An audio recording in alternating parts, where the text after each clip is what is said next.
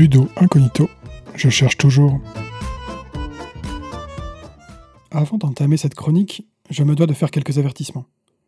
Est-ce que vous connaissez le jeu de société expérimental Train, qui a fait beaucoup parler de lui depuis 2009 Si ce n'est pas le cas et que vous ne voulez pas que son secret vous soit dévoilé, passez cette chronique et rendez-vous le mois prochain.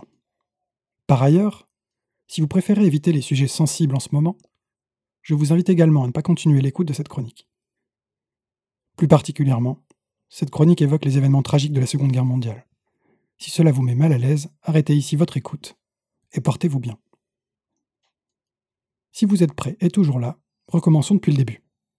Ce qui est fascinant avec la recherche, c'est qu'elle peut aborder tous les sujets. Trivial, superficiel, lugubre, inattendu. Toute question prise avec sérieux peut faire l'objet d'études et d'analyses poussées. En creusant son sujet, la recherche parviendra toujours à faire émerger de nouveaux éléments, de nouveaux angles d'approche, qui alimenteront à leur tour les études suivantes. La recherche sur le jeu n'échappe pas à cette règle. Le premier article qui nous intéresse aujourd'hui parle de l'analyse par son autrice d'un jeu de société. Mais un jeu bien particulier, apparu en 2009, Train. Le titre de cet article Meta Rules and Complicity in Brenda Brathwaite's Train. Méta-règles et complicité dans le jeu Train de Brenda Brathwaite. Cet article a été publié en 2011 par Heather Lilogas de l'Université de Californie dans le cadre de la conférence DIGRA, de la Digital Games Research Association. Il y a très peu de chances que vous ayez vous-même joué à Train, et tout aussi peu de chances que vous y jouiez un jour. En fait, il n'existe qu'un seul exemplaire officiel de ce jeu, et il repose chez sa conceptrice, entre deux présentations au public, lors de salons ou de conférences. L'autrice de Train est Brenda Brathwaite, de son vrai nom, Brenda Romero, une célèbre conceptrice de jeux vidéo. Train fait partie d'une série de jeux de plateau qu'elle a conçus et qu'elle nomme Mechanics is the Message. Les mécaniques sont le message en français. Cette série cherche à questionner les émotions que peuvent provoquer les jeux. Train est de loin le jeu de cette série qui a le plus fait parler de lui. Parlons rapidement du jeu que j'ai bien entendu aussi peu joué que vous-même. Si vous vous asseyez à une table de Train sans rien en connaître, vous aurez devant vous un jeu de gestion, de transport ferroviaire. Des rails, des wagons en métal, des pions passagers jaunes, des cartes destination et événements. Une règle de jeu tapée à la machine vous expliquera les actions principales. Placer des passagers dans un wagon, faire avancer un wagon, jouer une carte événement pour changer un wagon de voie ou le faire dérailler. Quand un wagon atteint la fin d'une voie, on retourne une carte destination et on place les passagers sur cette carte. Enfin connaisseur de jeu que vous êtes, certains aspects devraient cependant vous mettre la puce à l'oreille. La règle est ambiguë sur plein d'aspects, à commencer par les conditions de victoire, non précisées. Le jeu dit de lui-même qu'il se termine quand il se termine. L'effet des cartes événements n'est pas très clair. Perplexité et inconfort. La révélation au centre de l'expérience de Train fait irruption lorsqu'un joueur dévoile la première carte destination. Toutes les cartes du jeu affichent le nom d'un camp d'extermination nazi pendant la Seconde Guerre mondiale. Le jeu apparaît alors comme une mise en scène de l'acheminement des millions de juifs vers ces camps. La participation des joueurs à la partie est immédiatement réinterprétée et provoque, d'après les dires, de très vives réactions. Petit aparté. L'Holocauste est un sujet très sensible. On peut penser qu'en choisissant ce thème, Brenda Romero s'assurait de faire sensation. Ou penser au contraire que parmi tous les sujets possibles, celui-là en particulier mérite d'être exploré et exposé par tous les moyens, dont le jeu fait partie. On peut bien sûr questionner l'aspect douloureux du thème, et l'absence de précautions prises avant d'y plonger les joueurs.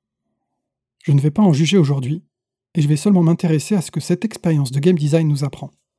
Je vous invite bien sûr à vous faire votre propre avis sur la question, et je place une série de liens dans ce but dans le billet associé à cet épisode. Dans les interviews et conférences qu'elle donne à son sujet, Brenda Romero dit avoir voulu montrer une émotion que les jeux permettent plus que d'autres médias. La complicité. L'aspect actif des joueurs, leur collaboration autour de la table, la soumission commune aux règles du jeu, rendent les joueurs complices de ce qui se joue. Même si ici, c'est un drame. Une façon pour sa conceptrice de questionner l'obéissement aveugle aux règles, sans chercher à comprendre ce qu'elles peuvent bien cacher. Dans son article, Iserly Logas interroge ce qui fait la force de Train. Pour les joueurs qui découvrent après coup le réel sujet de la partie, l'un des sentiments principaux est le sentiment d'avoir été trahi par le jeu.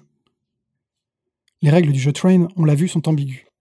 C'est volontairement que la conceptrice Brenda Romero oblige les joueurs à les interpréter collectivement. En se basant sur leurs habitudes, les joueurs complètent d'eux-mêmes le flou de la règle. Des wagons sur des rails, des cartes destination, il faut les faire avancer jusque-là. Des jetons à placer dans des trains, celui qui en acheminera le plus gagnera la partie. Rien dans la règle, pourtant, n'explicite ces principes. Dans leur livre Rules of Play, les auteurs Salen et Zimmerman introduisaient le principe de règle implicite.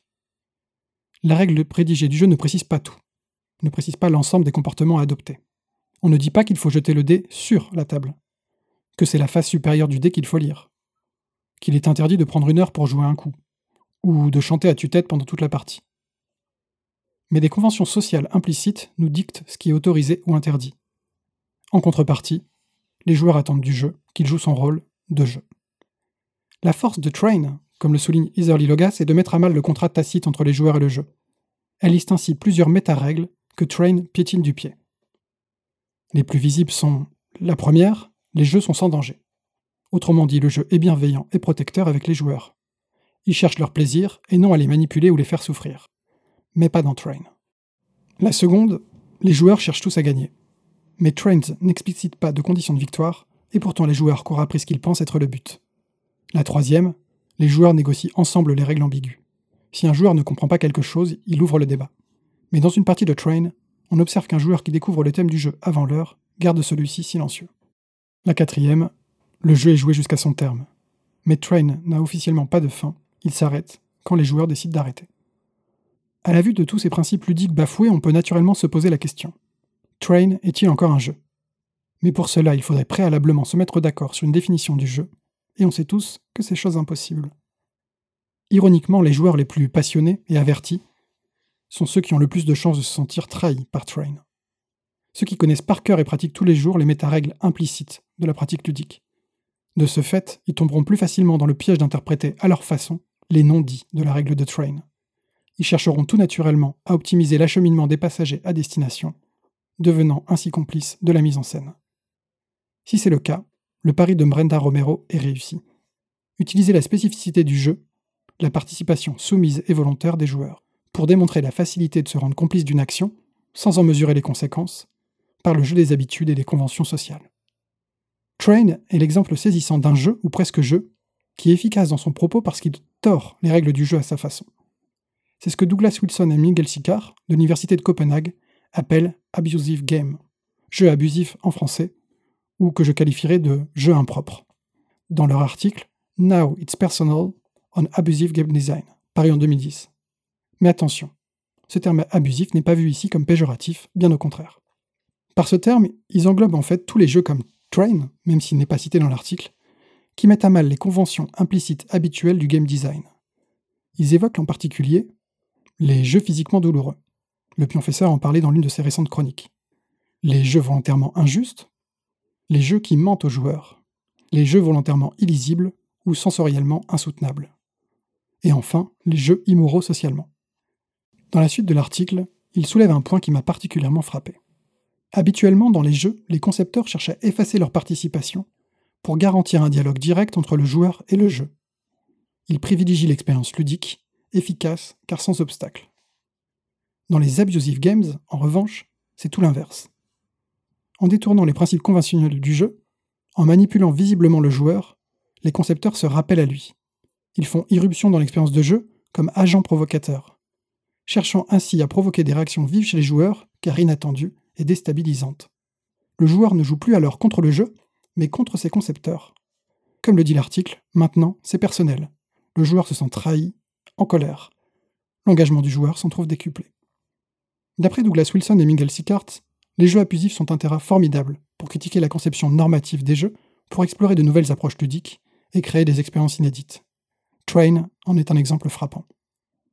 Bien sûr, la majorité des jeux n'ont rien à faire sur ce terrain. Mais à leur manière, en chahutant les règles du genre, les jeux comme Train nous démontrent les richesses potentielles du jeu comme média, comme discours, comme art. Et les Game Studies là-dedans? La recherche est là pour nous aider à décortiquer ce qui est à l'œuvre dans ces jeux, et les dimensions qui restent à explorer. La recherche, contrairement à ce qu'on pourrait croire, n'est pas passive, poussiéreuse ou uniquement contemplative. Elle aide en temps réel à comprendre ce qui se passe dans le monde du jeu, et apporte son expertise, son éclairage, aux innovations ludiques. Merci à elle. J'espère en tout cas vous en avoir convaincu, et j'arrête ici mon battage pour aujourd'hui. Je vous dis donc au mois prochain, et d'ici là, jouez bien.